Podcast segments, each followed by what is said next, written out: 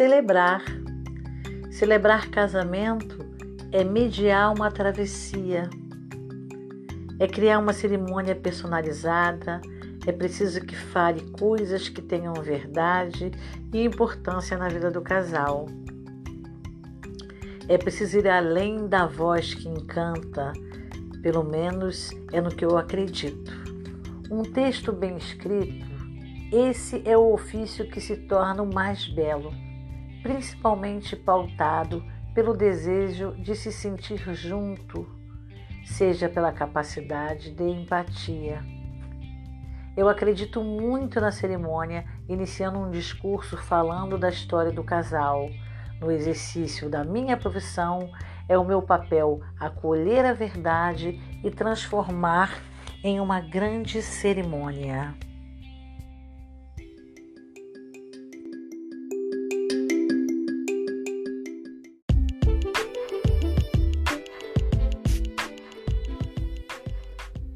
Quando o celebrante social realiza uma cerimônia,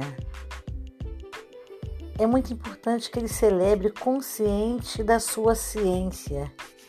E é essencial que ele tenha esse entendimento. Ele precisa ter a sensibilidade de estudar o casal e lhes falar com o coração. Afinal, ele falará de amor. E em determinadas ou algumas cerimônias, é comum um celebrante convidar alguém muito querido do casal para que venha proferir algumas palavras para os mesmos. Em geral, o celebrante em comum, o celebrante em comum acordo com a música, a banda, com o DJ ou com os outros, e também com o casal, já acordam previamente esse momento da cerimônia.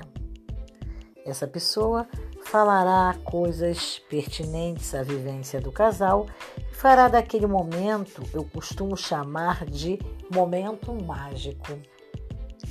Inesquecível, onde o casal guardará essa fala, podemos dizer acolhedora, para sempre em suas memórias.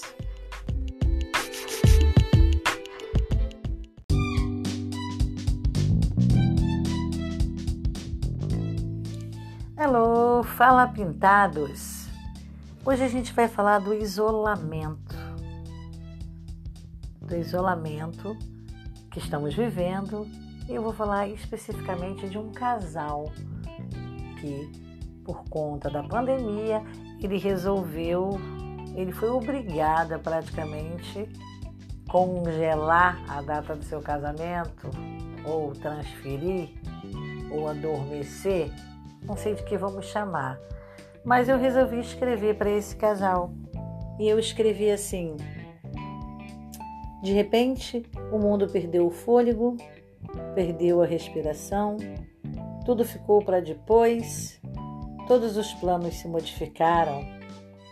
Ficou tudo mais difícil, mas nada do que proteger a nós mesmos e aos nossos antes queridos tivemos que nos afastar, mas esse afastamento foi único e exclusivamente por amor. Sabe aquela data que foi cuidadosamente escolhida por uma série de histórias e que ao aproximar o coração acelerava?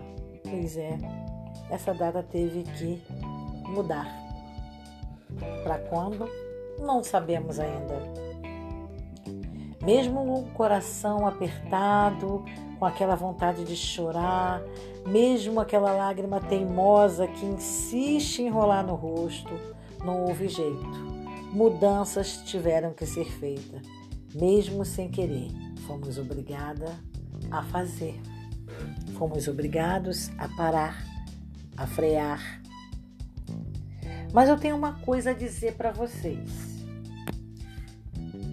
Se tem uma coisa que essa tempestade, eu chamo de tempestade, esse confinamento, esse coronavírus, eu chamo de tempestade.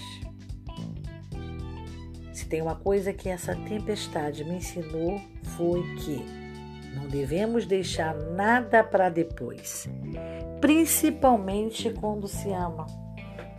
A vida é um sopro, então vamos celebrar. Vamos celebrar agora.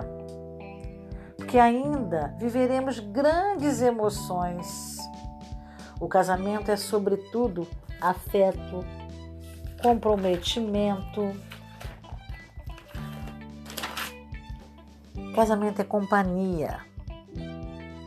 Dessa vez, os abraços da família, dos amigos, ficaram para depois.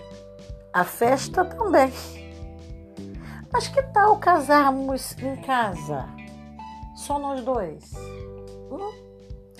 Mesmo com a casa vazia por conta do isolamento, vamos fazer da nossa cerimônia íntima, vamos trocar os votos, vamos deixar marcada a nossa data escolhida.